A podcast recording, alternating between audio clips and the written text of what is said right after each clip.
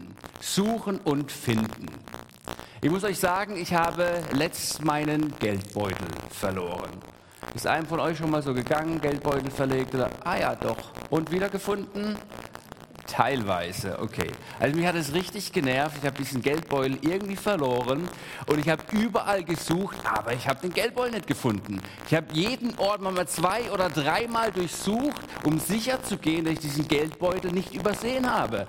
Ich habe das ganze Auto durchsucht, alle Zimmer in unserem Haus, alle Schubladen aufgemacht, viele Hosentaschen durchsucht. Nirgends war dieser Geldbeutel.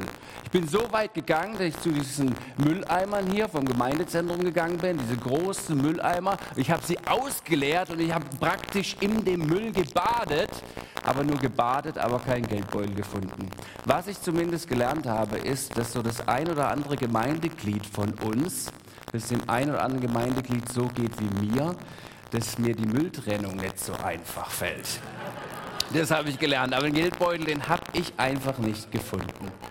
Und ich habe meine Familie einbezogen, Freunde und ich, ich habe hab mich auch nochmal in meine Tage zurückversetzt und bin das bildlich nochmal durchgegangen, habe mir überlegt, wo war ich denn eigentlich, wo könnte dieser Geldbeutel sein? Ich habe das richtig meditiert, ich habe das gespürt, ich habe das fast schon gerochen, habe ich das Ganze. Und, aber nirgends war dieser Geldbeutel.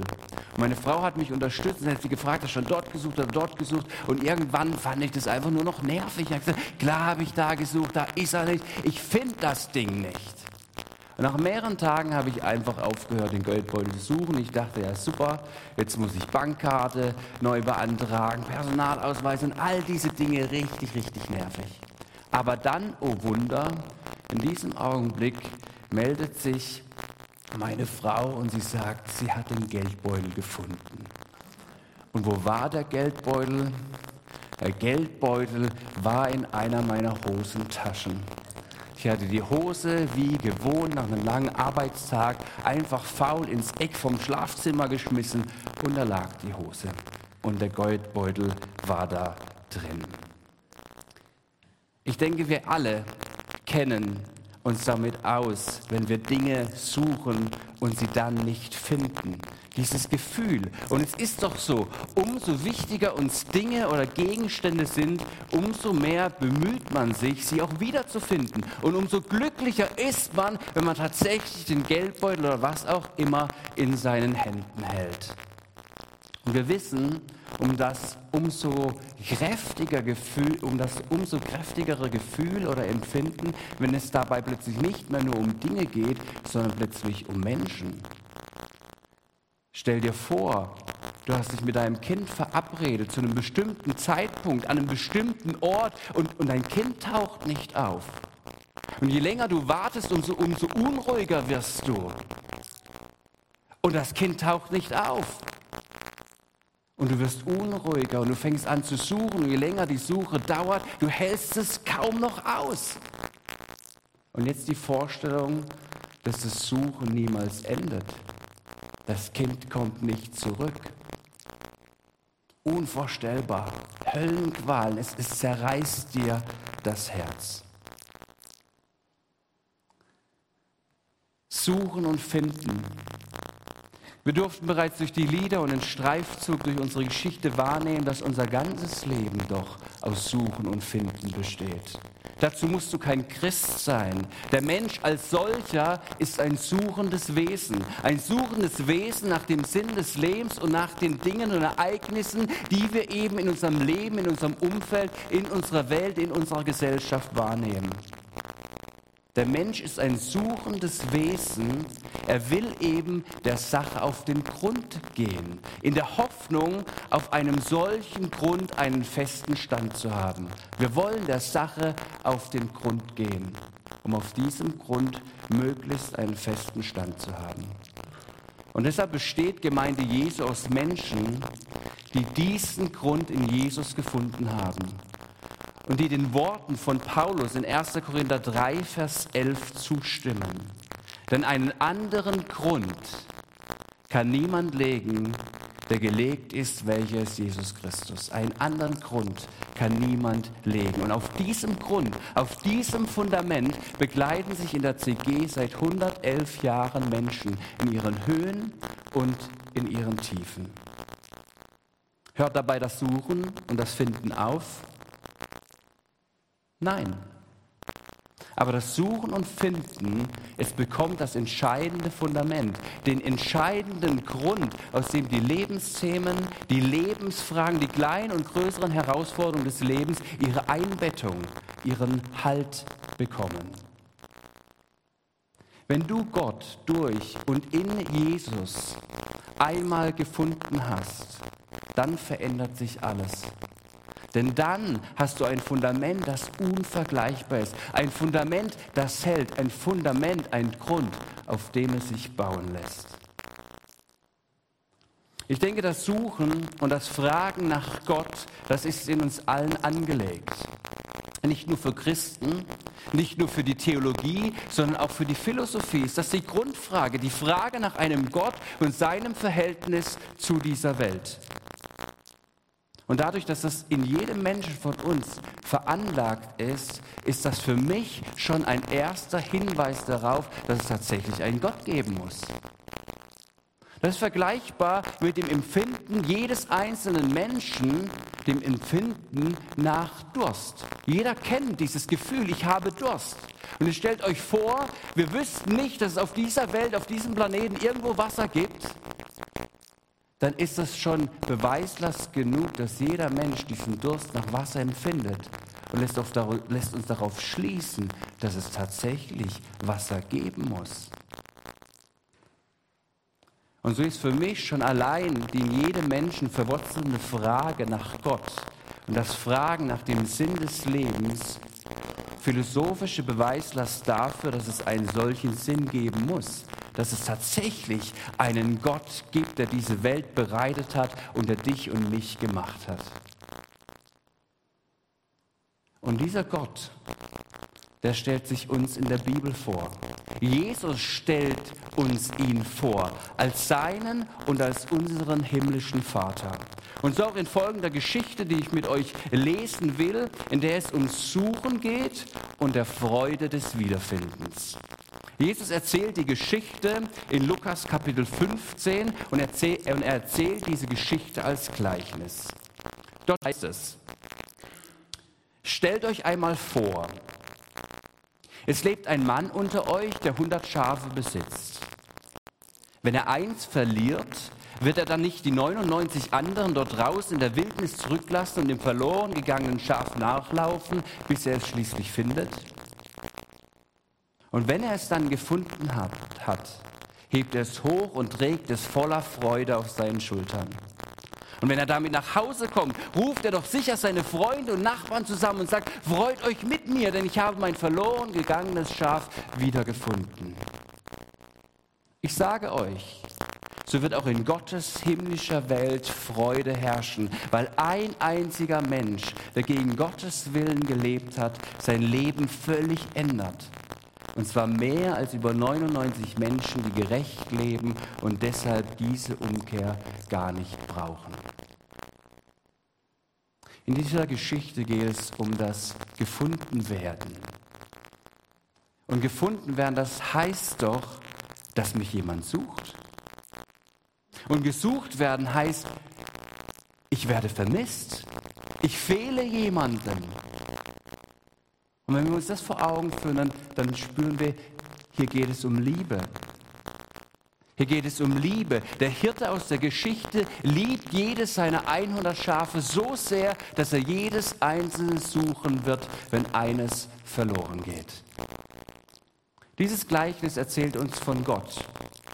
Gott ist dieser Hirte und macht sich auf den Weg auf die Suche nach dem Menschen und hört dabei nicht auf, auch wenn es noch so mühsam erscheint und nach biblischem Zeugnis sogar seinen einzigen Sohn Jesus Christus kosten würde. Er macht sich auf den Weg zum Menschen. Gott macht sich auf die Suche, weil wir wie das Schaf verloren gegangen sind.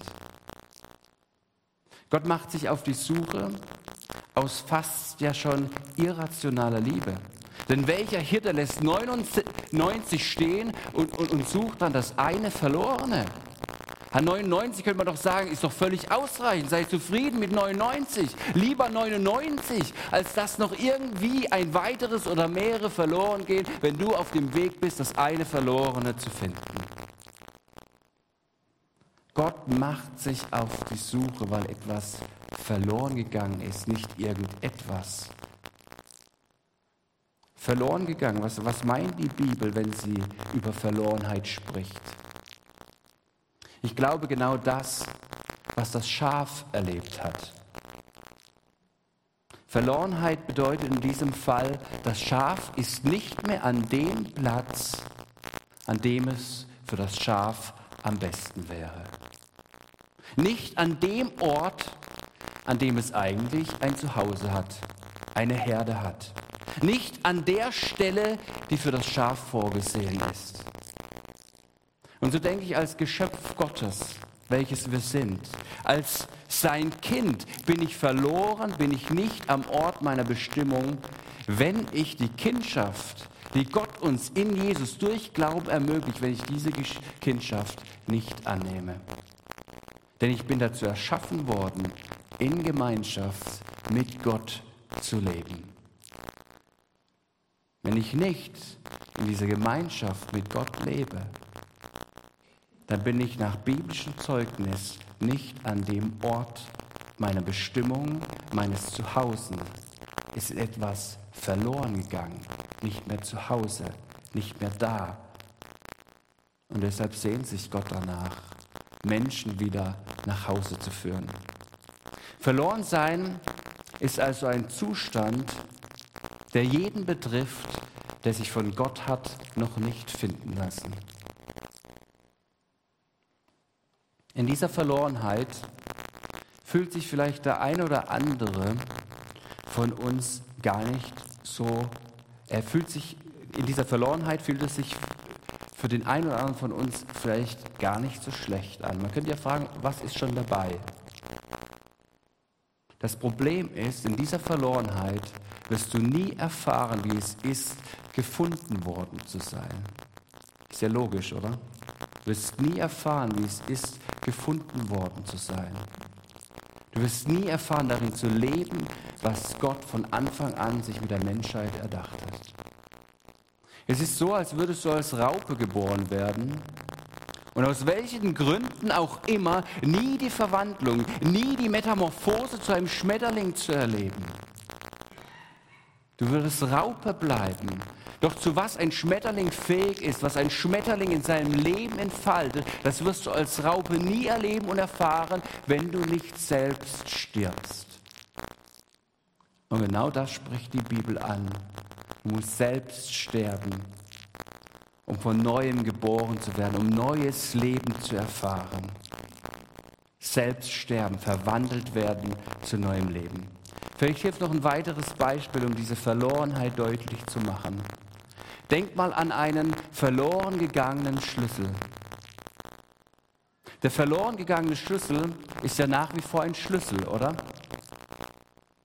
Doch was bringt es, ein Schlüssel zu sein, wenn er nicht gefunden wird und von seinem Besitzer dazu eingesetzt werden kann, zu dem er nun mal dient und gemacht wurde, Dinge auf und wieder abzuschließen.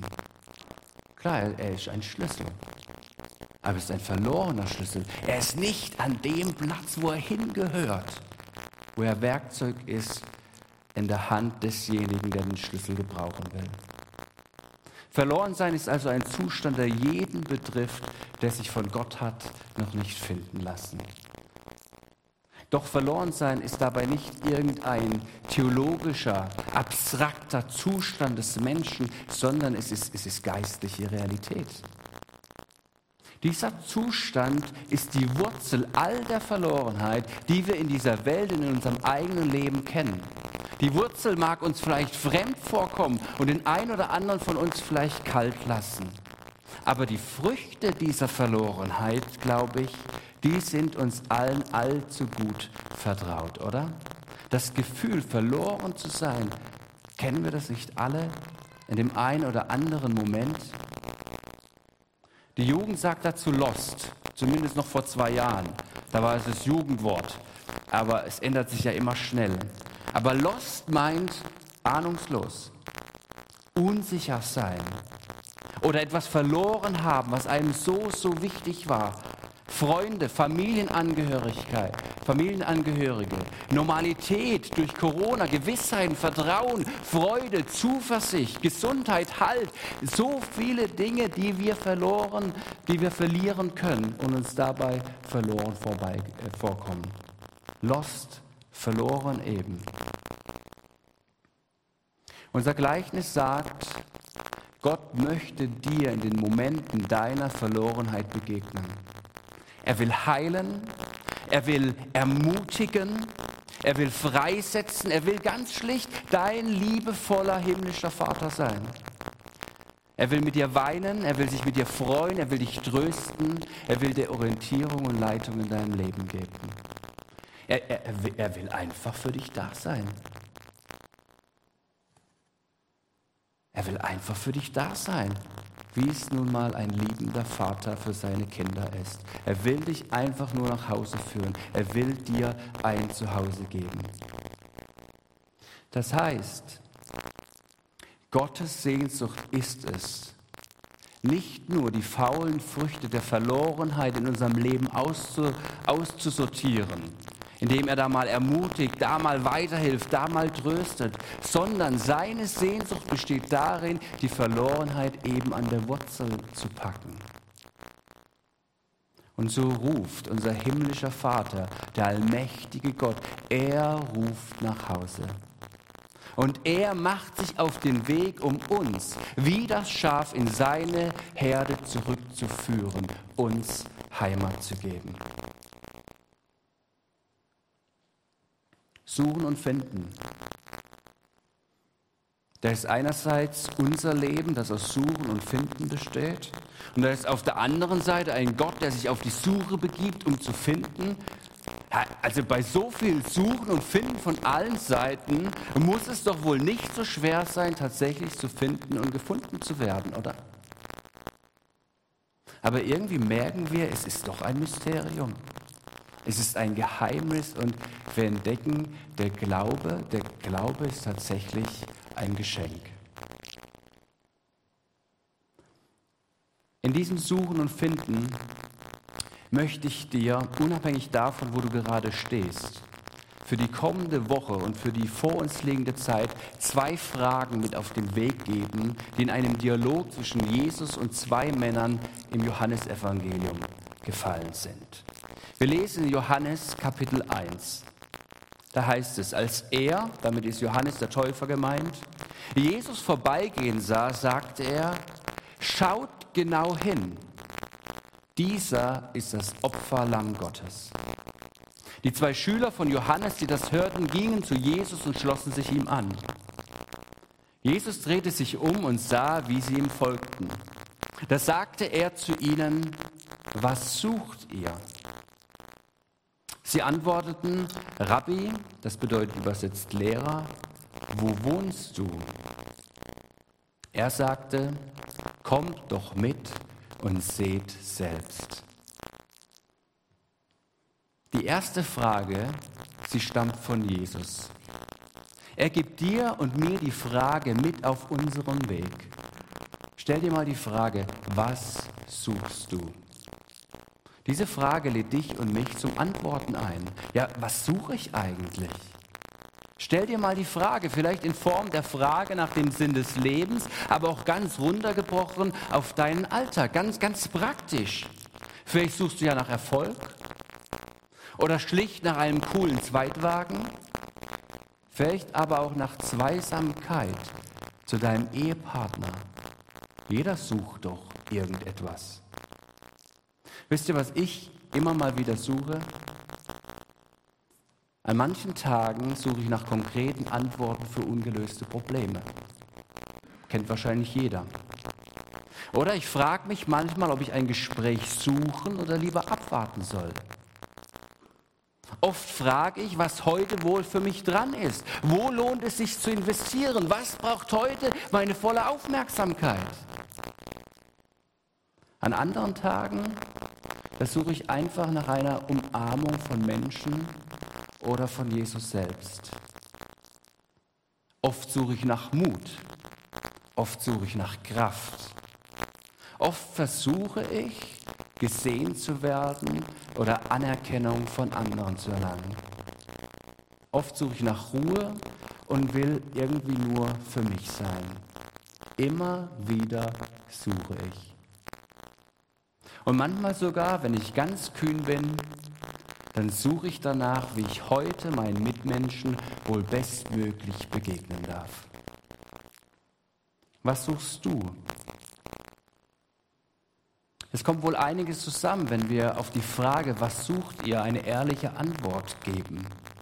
Und beim Antworten und Nachklingen lassen unserer Antworten kommen wir meistens ganz schnell zur Wurzel unserer Suche, auf den Grund unseres Bedürfnisses, dies oder jenes zu erhoffen oder zu tun. Wir kommen ganz schnell auf den Grund unserer Antworten. Was suchst du? Was findest du auf deinem Grund? Wie sieht das Fundament aus, auf dem du stehst? Die zwei Männer, die Jesu Weg kreuzen, die kamen vom Täufer Johannes. Und sie hatten ihn eine Zeit lang begleitet und von ihm gelernt. Sie hatten sich von ihm im Jordan taufen und damit alles abwaschen lassen, was sie von Gott trennte. Lieblosigkeit, Egoismus, Gleichgültigkeit gegenüber Gott und, und vieles mehr. Und nun waren sie bereit für einen Neuanfang. Aber, aber wie sollte dieser Neuanfang aussehen? Wie, wie sollte das gehen? Was klar ist, mit ihrer Suche waren sie bei Johannes dem Täufer noch nicht am Ende. Die Begegnung mit Jesus und seine Frage wird für sie wie eine offene Tür am Ende ihres bisherigen Weges. Die Begegnung mit Jesus und seine Frage wird für sie wie eine offene Tür am Ende ihres bisherigen Weges. Und so will Jesus auch für dich und für mich das Ende deines bisherigen Weges sein. Bis heute sind wir einen Weg gegangen und Jesus möchte immer wieder aufs Neue oder erstmalig auch für dich das Ende deines bisherigen Weges sein. Aber dabei stellt er sich tatsächlich dir als Tür vor als offene Tür, die ganz weit offen steht und dich einlädt in eine ganz neue Lebensrealität. Und somit kommt die zweite Frage ins Spiel. Es ist die Frage der zwei Männer. Sie antworten auf Jesu Frage ja mit einer Gegenfrage. Sie fragen, wo wohnst du, Jesus? Sie fragen damit, Jesus, wo ist dein Zuhause? Wo, wo ist deine Heimat? Sie suchten offenbar einen Ort, an dem auch sie zugehörig wären, Geborgenheit und Heimat finden würden. Ein Zuhause, wo niemand sie fragen würde, warum seid ihr denn eigentlich da? Wo es selbstverständlich ist, dass sie da sind. Jesus antwortet darauf nicht direkt. Er nennt keine Adresse, ist ja auch irgendwie verständlich, naheliegend, er ist umhergezogen. Aber was er tut, ist Folgendes. Er lädt die beiden ein, mit ihm mitzugehen und sich selbst ein Bild davon zu machen, wie, wo und aus welcher Kraft Jesus selbst lebt. Ich weiß nicht, wie es euch geht, ich erkenne mich in diesen Männern wieder. Auch ich suche nach Halt, ich suche nach Orientierung, will zugehörig sein, will mich wo zu Hause fühlen. Ich brauche Halt in den Fragen des Alltags einen Stärkeren, der vorangeht und mir Mut macht, ihm zu folgen. Und manchmal frage ich mich, ja, wie wäre es, einen zu haben, der in mir lebt? Jesus sagt zu den Männern und zu dir und zu mir heute Morgen ganz neu und ganz schlicht, komm doch mit und seh selbst. Jesus lädt mich ein, zu ihm zu kommen und zu sehen. Und dann kann ich mich öffnen und darauf vertrauen, dass er sich mir zeigen wird, mich überraschen wird, mich zu Menschen führt, die mich verstehen und mir weiterhelfen können. Ich kann mir sicher sein, dass er mich nach Hause führt. Vielleicht beginnt es heute für dich in diesem Gottesdienst.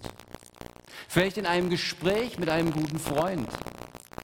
Vielleicht heute Abend ganz unverhofft durch die Umarmung deiner Tochter beim ins Bett bringen.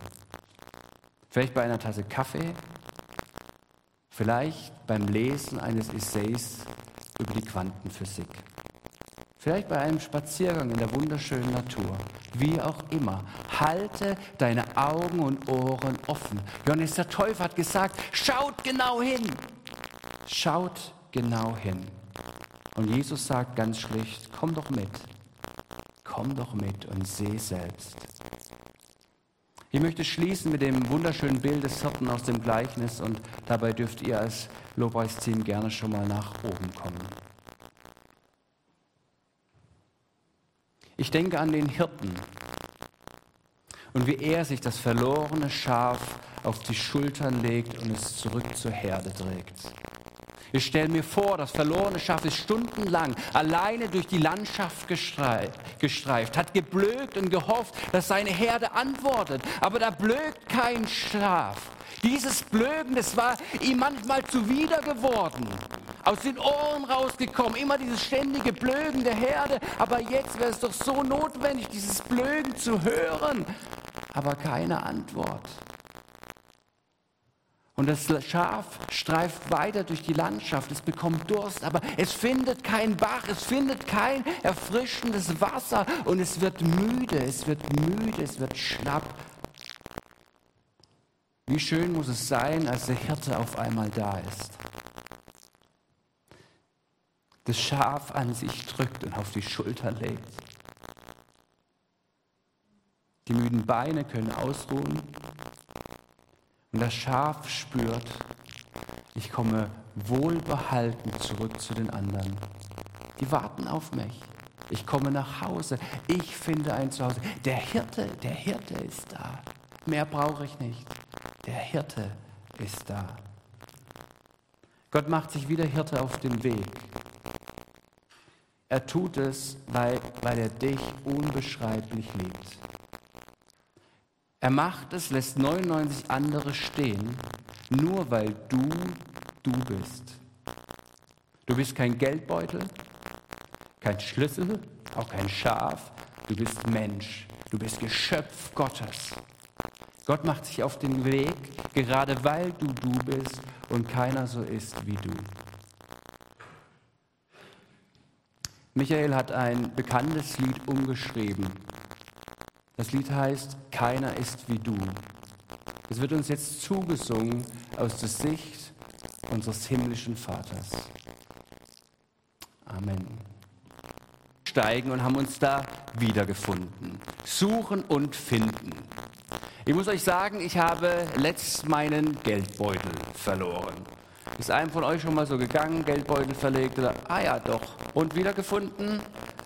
Teilweise, okay. Also mich hat es richtig genervt. Ich habe diesen Geldbeutel irgendwie verloren und ich habe überall gesucht, aber ich habe den Geldbeutel nicht gefunden. Ich habe jeden Ort mal zwei oder dreimal durchsucht, um sicher zu gehen, dass ich diesen Geldbeutel nicht übersehen habe.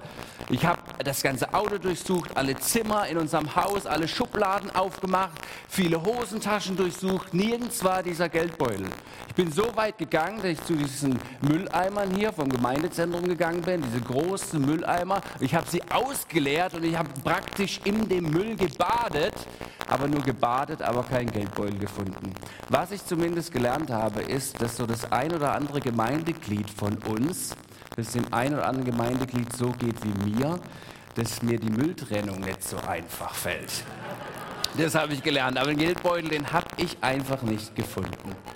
Und ich habe meine Familie einbezogen, Freunde und ich, ich habe hab mich auch nochmal in meine Tage zurückversetzt und bin das bildlich nochmal durchgegangen, habe mir überlegt, wo war ich denn eigentlich, wo könnte dieser Geldbeutel sein? Ich habe das richtig meditiert, ich habe das gespürt, ich habe das fast schon gerochen, habe ich das Ganze. Und, aber nirgends war dieser Geldbeutel. Meine Frau hat mich unterstützt und hat sie gefragt, hast du schon dort gesucht oder dort gesucht? Und irgendwann fand ich das einfach nur noch nervig. Ich habe gesagt, klar habe ich da gesucht, da ist er nicht. Ich finde das Ding nicht. Und nach mehreren Tagen habe ich einfach aufgehört, den Geldbeutel zu suchen. Ich dachte, ja super, jetzt muss ich Bankkarte neu beantragen, Personalausweis und all diese Dinge richtig, richtig nervig. Aber dann, oh Wunder, in diesem Augenblick meldet sich meine Frau und sie sagt, sie hat den Geldbeutel gefunden. Und wo war der Geldbeutel? Der Geldbeutel war in einer meiner Hosentaschen. Ich hatte die Hose wie gewohnt nach einem langen Arbeitstag einfach faul ins Eck vom Schlafzimmer geschmissen und da lag die Hose. Und der Geldbeutel war da drin. Ich denke, wir alle kennen uns damit aus, wenn wir Dinge suchen und sie dann nicht finden. Dieses Gefühl. Und es ist doch so, umso wichtiger uns Dinge oder Gegenstände sind, umso mehr bemüht man sich, sie auch wiederzufinden. Und umso glücklicher ist man, wenn man tatsächlich den Geldbeutel oder was auch immer in seinen Händen hält. Und wir wissen, um das umso kräftiger Gefühl, um das umso kräftigere Gefühl oder Empfinden, wenn es dabei plötzlich nicht mehr nur um Dinge geht, sondern plötzlich um Menschen. Stell dir vor, du hast dich mit deinem Kind verabredet zu einem bestimmten Zeitpunkt, an einem bestimmten Ort und, und dein Kind taucht nicht auf. Und je länger du wartest, umso, umso unruhiger wirst du. Und das Kind taucht nicht auf. Und du wirst unruhiger und du fängst an zu suchen. Und je länger die Suche dauert, du hältst es kaum noch aus. Und jetzt die Vorstellung, dass das Suchen niemals endet. Das Kind kommt nicht zurück. Unvorstellbar. Höllenqualen. Es, es zerreißt dir das Herz. Suchen und finden wir durften bereits durch die Lieder und den Streifzug durch unsere Geschichte wahrnehmen, dass unser ganzes Leben doch aus Suchen und Finden besteht. Dazu musst du kein Christ sein. Der Mensch als solcher ist ein suchendes Wesen. Ein suchendes Wesen nach dem Sinn des Lebens und nach den Dingen und Ereignissen, die wir eben in unserem Leben, in unserem Umfeld, in unserer Welt, in unserer Gesellschaft wahrnehmen. Der Mensch ist ein suchendes Wesen. Er will eben der Sache auf den Grund gehen, in der Hoffnung, auf einem solchen Grund einen festen Stand zu haben. Wir wollen der Sache auf den Grund gehen, um auf diesem Grund möglichst einen festen Stand zu haben. Und deshalb besteht Gemeinde Jesu aus Menschen, die diesen Grund in Jesus gefunden haben und die den Worten von Paulus in 1. Korinther 3, Vers 11 zustimmen. Denn einen anderen Grund kann niemand legen, der gelegt ist, welcher ist Jesus Christus. Einen anderen Grund kann niemand legen. Und auf diesem Grund, auf diesem Fundament begleiten sich in der CG seit 111 Jahren Menschen in ihren Höhen und in ihren Tiefen. Hört dabei das Suchen und das Finden auf? Nein. Aber das Suchen und Finden, es bekommt das entscheidende Fundament, den entscheidenden Grund, aus dem die Lebensthemen, die Lebensfragen, die kleinen und größeren Herausforderungen des Lebens ihre Einbettung, ihren Halt bekommen. Wenn du Gott durch und in Jesus einmal gefunden hast, dann verändert sich alles. Denn dann hast du ein Fundament, das unvergleichbar ist. Ein Fundament, das hält. Ein Fundament, ein Grund, auf dem es sich bauen lässt. Ich denke, das Suchen und das Fragen nach Gott, das ist in uns allen angelegt. Nicht nur für Christen, nicht nur für die Theologie, sondern auch für die Philosophie ist das die Grundfrage, die Frage nach einem Gott und seinem Verhältnis zu dieser Welt. Und dadurch, dass das in jedem Menschen von uns veranlagt ist, ist das für mich schon ein erster Hinweis darauf, dass es tatsächlich einen Gott geben muss. Das ist vergleichbar mit dem Empfinden jedes einzelnen Menschen, dem Empfinden nach Durst. Jeder kennt dieses Gefühl, ich habe Durst. Und ihr stellt euch vor, wir wüssten nicht, dass es auf dieser Welt, auf diesem Planeten irgendwo Wasser gibt dann ist das schon beweislast genug, dass jeder Mensch diesen Durst nach Wasser empfindet und lässt, lässt uns darauf schließen, dass es tatsächlich Wasser geben muss.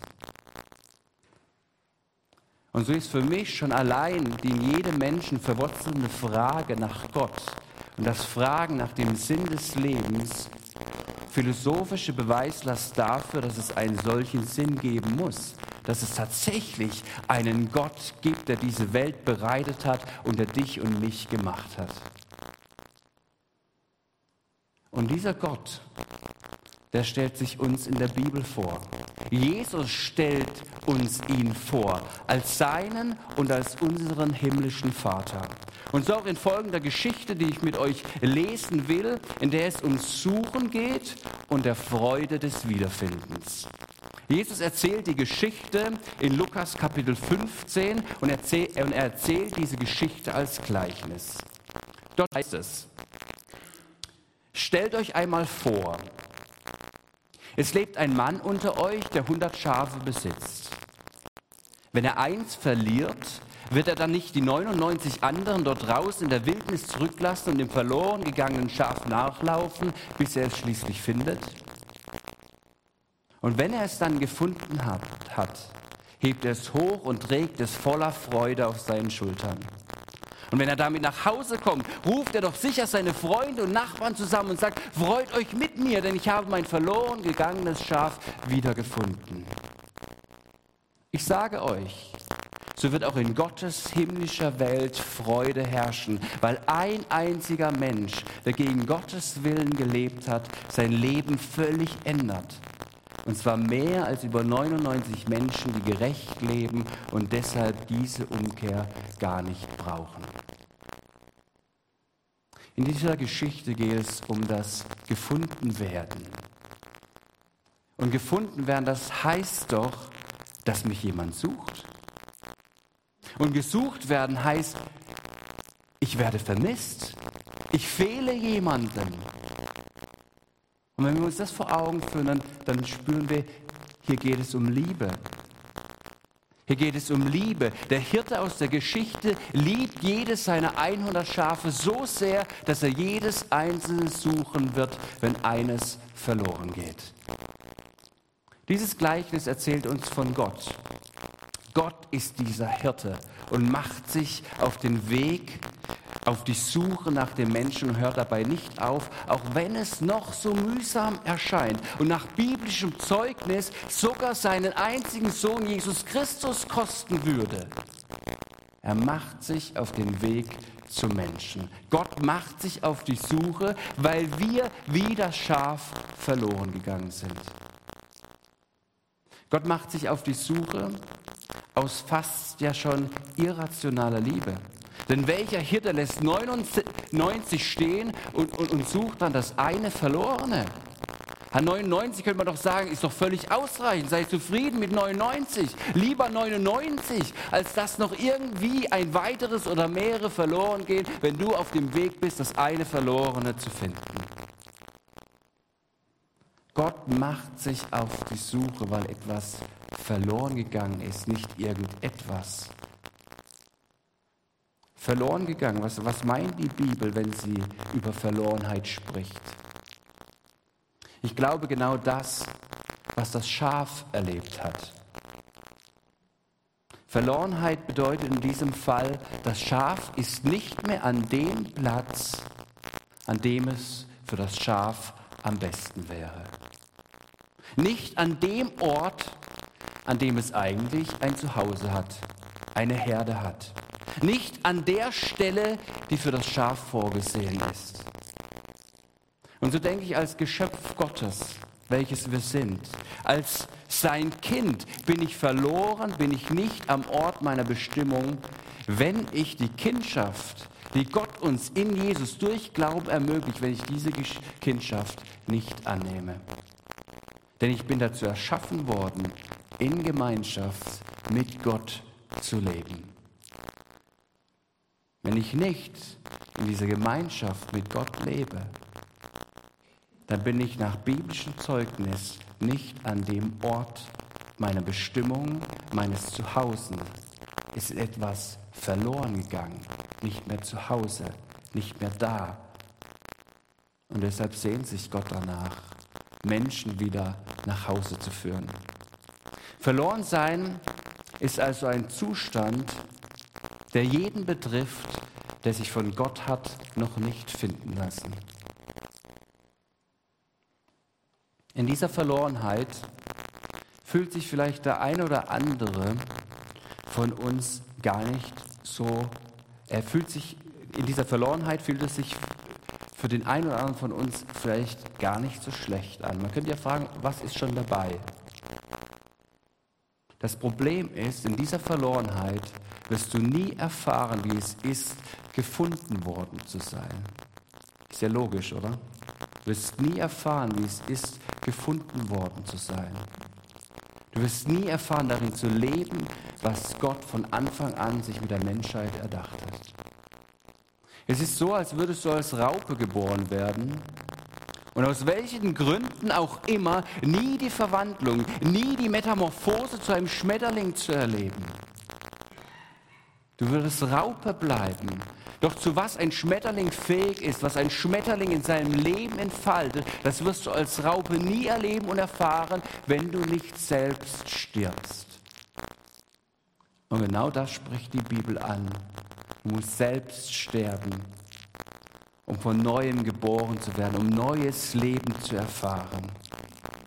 Selbst sterben, verwandelt werden zu neuem Leben.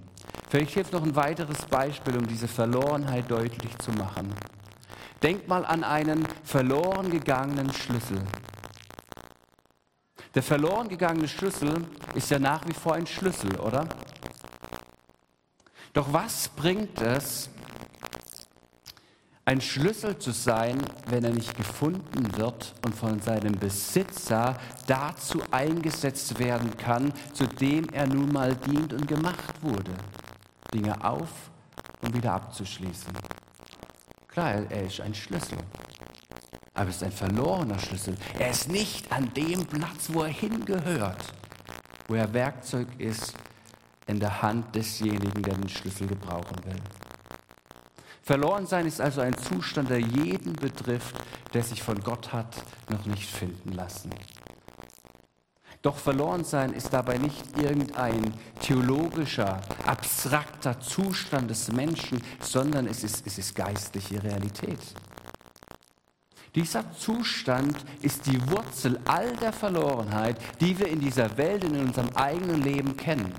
Die Wurzel mag uns vielleicht fremd vorkommen und den einen oder anderen von uns vielleicht kalt lassen. Aber die Früchte dieser Verlorenheit, glaube ich, die sind uns allen allzu gut vertraut, oder? Das Gefühl, verloren zu sein, kennen wir das nicht alle in dem einen oder anderen Moment? Die Jugend sagt dazu Lost, zumindest noch vor zwei Jahren. Da war es das Jugendwort, aber es ändert sich ja immer schnell. Aber lost meint ahnungslos, unsicher sein oder etwas verloren haben, was einem so, so wichtig war.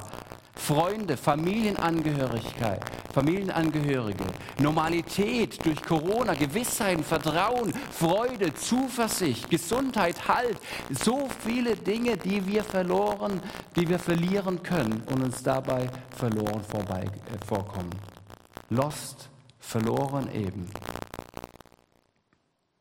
Unser Gleichnis sagt, Gott möchte dir in den Momenten deiner Verlorenheit begegnen.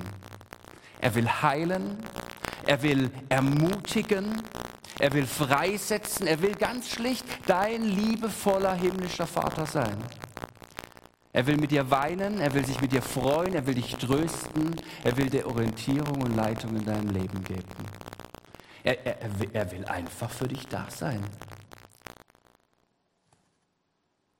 Er will einfach für dich da sein, wie es nun mal ein liebender Vater für seine Kinder ist. Er will dich einfach nur nach Hause führen. Er will dir ein Zuhause geben.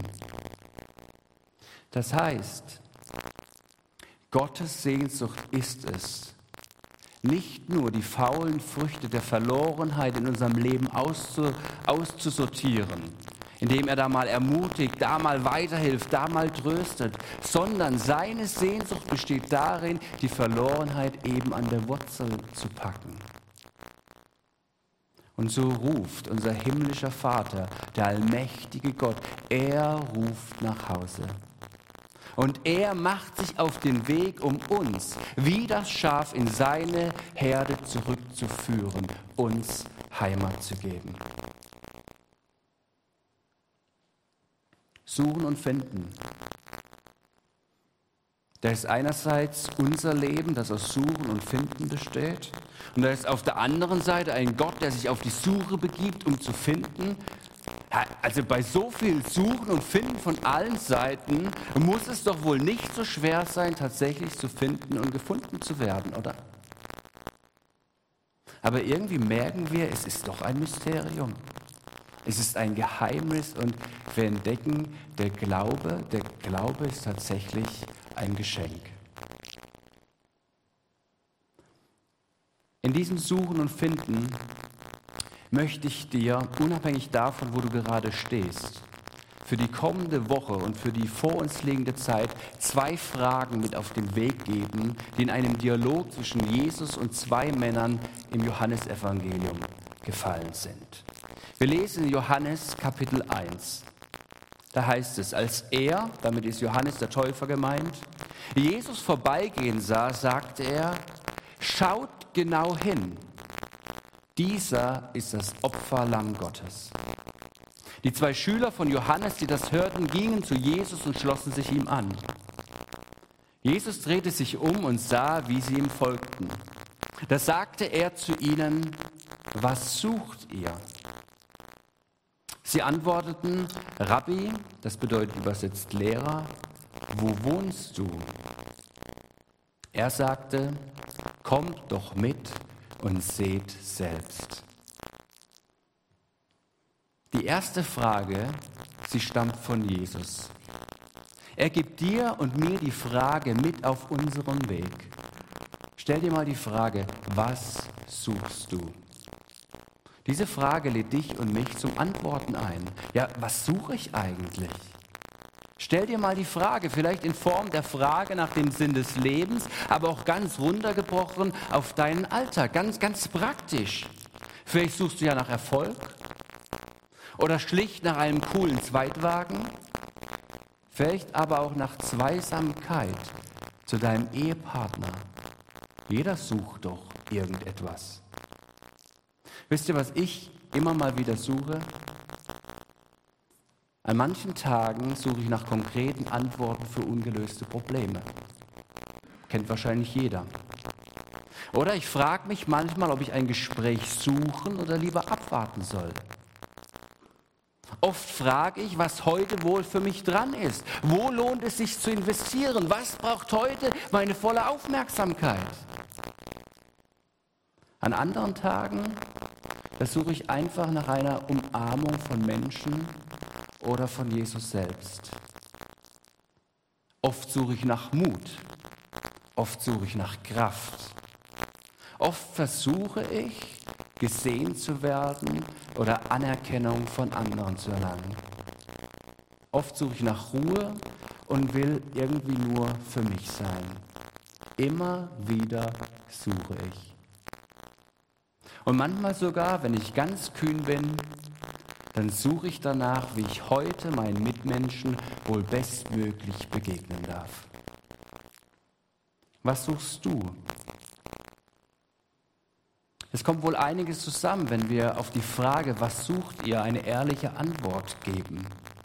Und beim Antworten und Nachklingen lassen unserer Antworten kommen wir meistens ganz schnell zur Wurzel unserer Suche, auf den Grund unseres Bedürfnisses, dies oder jenes zu erhoffen oder zu tun.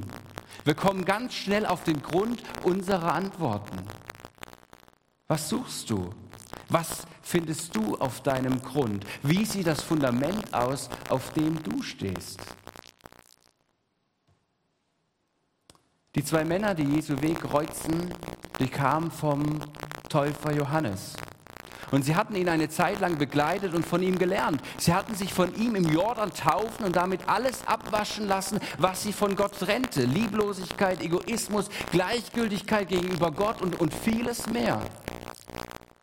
Und nun waren sie bereit für einen Neuanfang.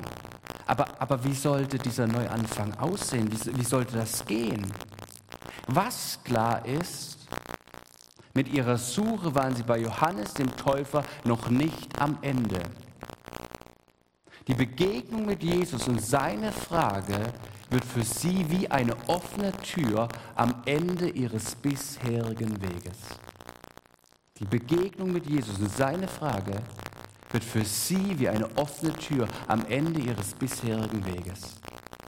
Und so will Jesus auch für dich und für mich das Ende deines bisherigen Weges sein. Bis heute sind wir einen Weg gegangen und Jesus möchte immer wieder aufs Neue oder erstmalig auch für dich das Ende deines bisherigen Weges sein. Aber dabei stellt er sich tatsächlich dir als Tür vor, als offene Tür, die ganz weit offen steht und dich einlädt in eine ganz neue Lebensrealität. Und somit kommt die zweite Frage ins Spiel. Es ist die Frage der zwei Männer. Sie antworten auf Jesu Frage ja mit einer Gegenfrage. Sie fragen, wo wohnst du, Jesus? Sie fragen damit, Jesus, wo ist dein Zuhause? Wo, wo ist deine Heimat? Sie suchten offenbar einen Ort, an dem auch sie zugehörig wären, Geborgenheit und Heimat finden würden. Ein Zuhause, wo niemand sie fragen würde, warum seid ihr denn eigentlich da? Wo es selbstverständlich ist, dass sie da sind. Jesus antwortet darauf nicht direkt.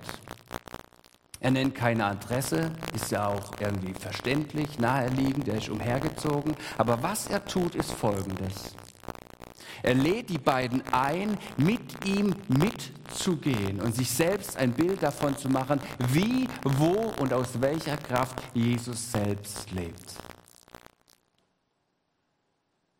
Ich weiß nicht, wie es euch geht, ich erkenne mich in diesen Männern wieder. Auch ich suche nach Halt, ich suche nach Orientierung, will zugehörig sein, will mich wo zu Hause fühlen.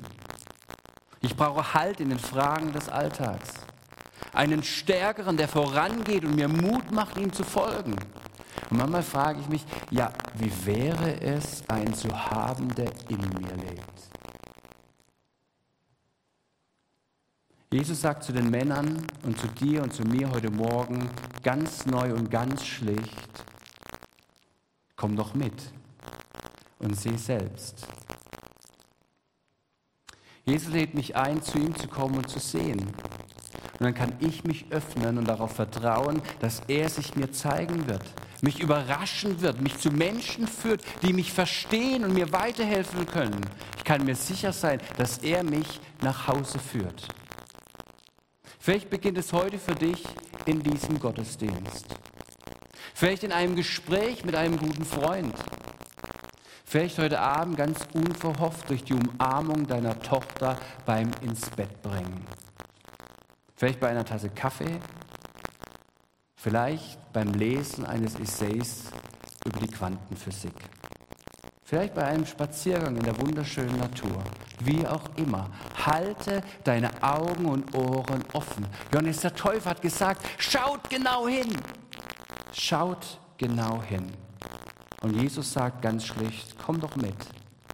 Komm doch mit und seh selbst. Ich möchte schließen mit dem wunderschönen Bild des Hirten aus dem Gleichnis und dabei dürft ihr als Lobpreisteam gerne schon mal nach oben kommen. Ich denke an den Hirten und wie er sich das verlorene Schaf auf die Schultern legt und es zurück zur Herde trägt.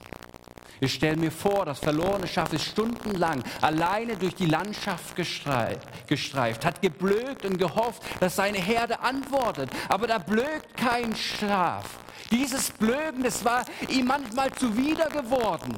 Aus den Ohren rausgekommen, immer dieses ständige Blöken der Herde. Aber jetzt wäre es doch so notwendig, dieses Blöken zu hören. Aber keine Antwort. Und das Schaf streift weiter durch die Landschaft, es bekommt Durst, aber es findet keinen Bach, es findet kein erfrischendes Wasser und es wird müde, es wird müde, es wird schlapp. Wie schön muss es sein, als der Hirte auf einmal da ist. Das Schaf an sich drückt und auf die Schulter legt. Die müden Beine können ausruhen und das Schaf spürt, ich komme wohlbehalten zurück zu den anderen. Die warten auf mich. Ich komme nach Hause. Ich finde ein Zuhause. Der Hirte, der Hirte ist da. Mehr brauche ich nicht. Der Hirte ist da. Gott macht sich wieder Hirte auf den Weg. Er tut es, weil, weil er dich unbeschreiblich liebt. Er macht es, lässt 99 andere stehen, nur weil du du bist. Du bist kein Geldbeutel, kein Schlüssel, auch kein Schaf. Du bist Mensch. Du bist Geschöpf Gottes. Gott macht sich auf den Weg, gerade weil du du bist und keiner so ist wie du. Michael hat ein bekanntes Lied umgeschrieben. Das Lied heißt Keiner ist wie du. Es wird uns jetzt zugesungen aus der Sicht unseres himmlischen Vaters. Amen.